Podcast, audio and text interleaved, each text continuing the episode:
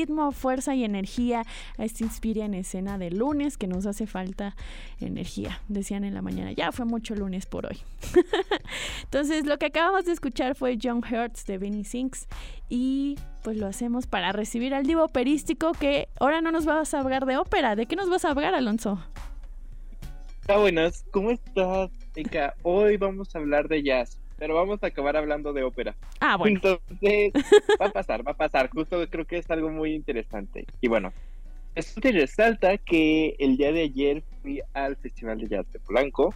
Muy interesante. ¿Tú fuiste el sábado? Así es, yo fui el sábado a solearme y a pasarla a ver, bien. Platícame. A ver, platícame. Ay, yo así en el examen y yo, ¿qué? ¿Qué anda tu experiencia? A ver, platícame. ¿Cómo fue? Bueno, a ver, hacía mucho sol, entonces me costó como tal vez vivir la experiencia al 100 como me hubiera gustado, pero ciertamente creo que mi parte favorita fue como esta combinación con la jarana, ¿no? Que a mí me gusta mucho, también como poder llevar, eh, ahorita que estábamos hablando, sones jarochos o algunos guapangos a versión de jazz me pareció como lo más bonito y fue lo que yo más disfruté. Pero a ver, ¿para ti cómo fue?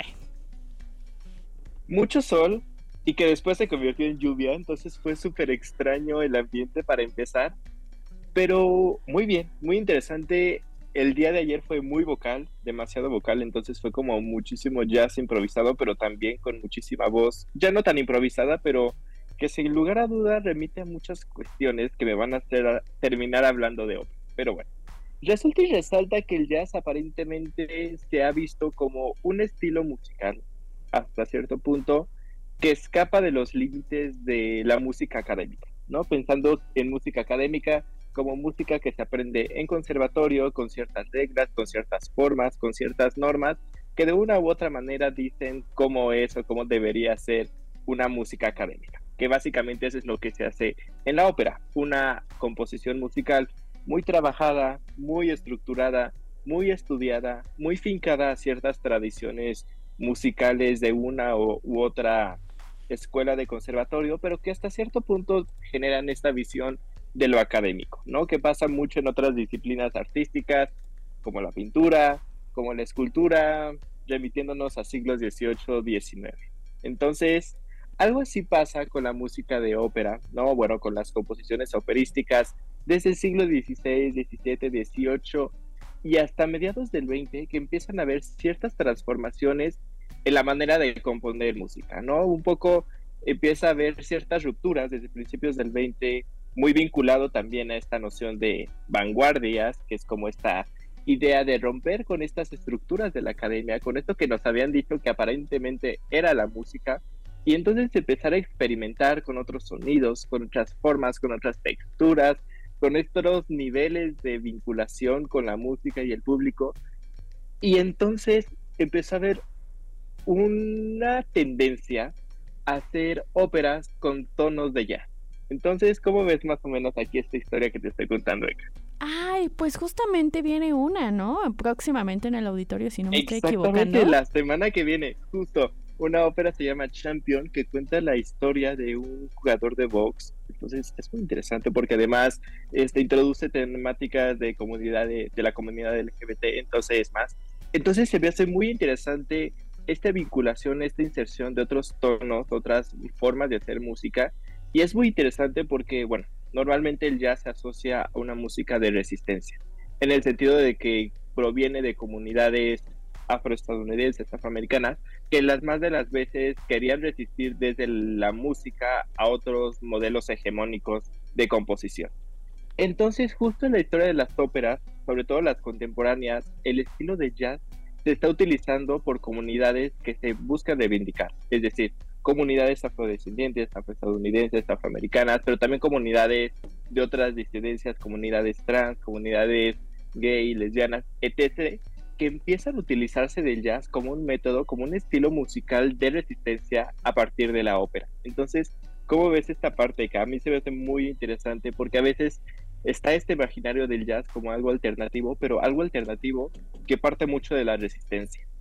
Me encanta porque ahorita que hablamos de la ópera infantil, decir, ¿eso qué tiene que ver? Bueno, creo que sí tiene que ver cómo es tomar los lenguajes, las herramientas, los escenarios, los espacios, ¿no? Y convertirlas en otras narraciones, en otras historias y en otros cuerpos representados ahí, que eso también es lo fundamental. Sí, justo también es muy importante esta visión de otros cuerpos involucrados en las puestas en escena, ¿no? Porque ya no solo se trata de retomar este estilo musical del jazz, sino también poner puestas en escena que están coreografiadas por personas, o sea, por ejemplo, la ópera de la siguiente semana, por una coreógrafa increíble, Camille Brown, que es una este, coreógrafa que se asume como persona afrodescendiente y que tiene proyectos súper interesantes en los que retoma coreografías de comunidades originarias, otra clase de perspectivas y que empiezan a ver la danza, el jazz, la coreografía como una resistencia. Y luego entonces ver eso en en escena con personas que a sí mismas se autoafirman como personas disidentes, como personas miembros de o personas integrantes de otras comunidades, empiezan a resistir a partir de la puesta en escena, a partir del jazz, a partir de la involucración y presentación de otros cuerpos en escena. Y que a veces también tiene que ver con la presencia de otros cuerpos del lado de la orquesta.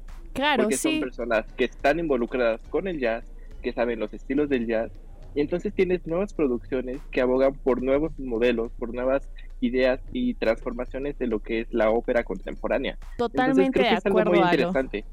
Pues justamente que también sea no solamente representación en el escenario, sino que también sea justo en los trabajos y en la remuneración. Queridísimo Alonso, nos vamos de este Inspire en escena, se nos ha acabado, pero muchísimas gracias a todos quienes nos escucharon, a todos quienes nos prestaron sus oídos y muchísima agenda de artes vivas para este fin de semana. Así que armen su plan, no lo dejen pasar. Yo soy Catrina Sicardo Reyes y agradezco al Levarán en los controles aquí en Santa Fe.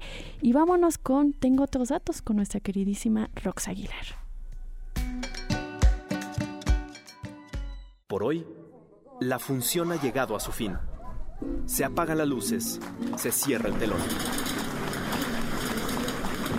Ahora en el escenario, solo reina el silencio o al menos hasta la próxima función de Inspiria en escena por Ibero 90.9.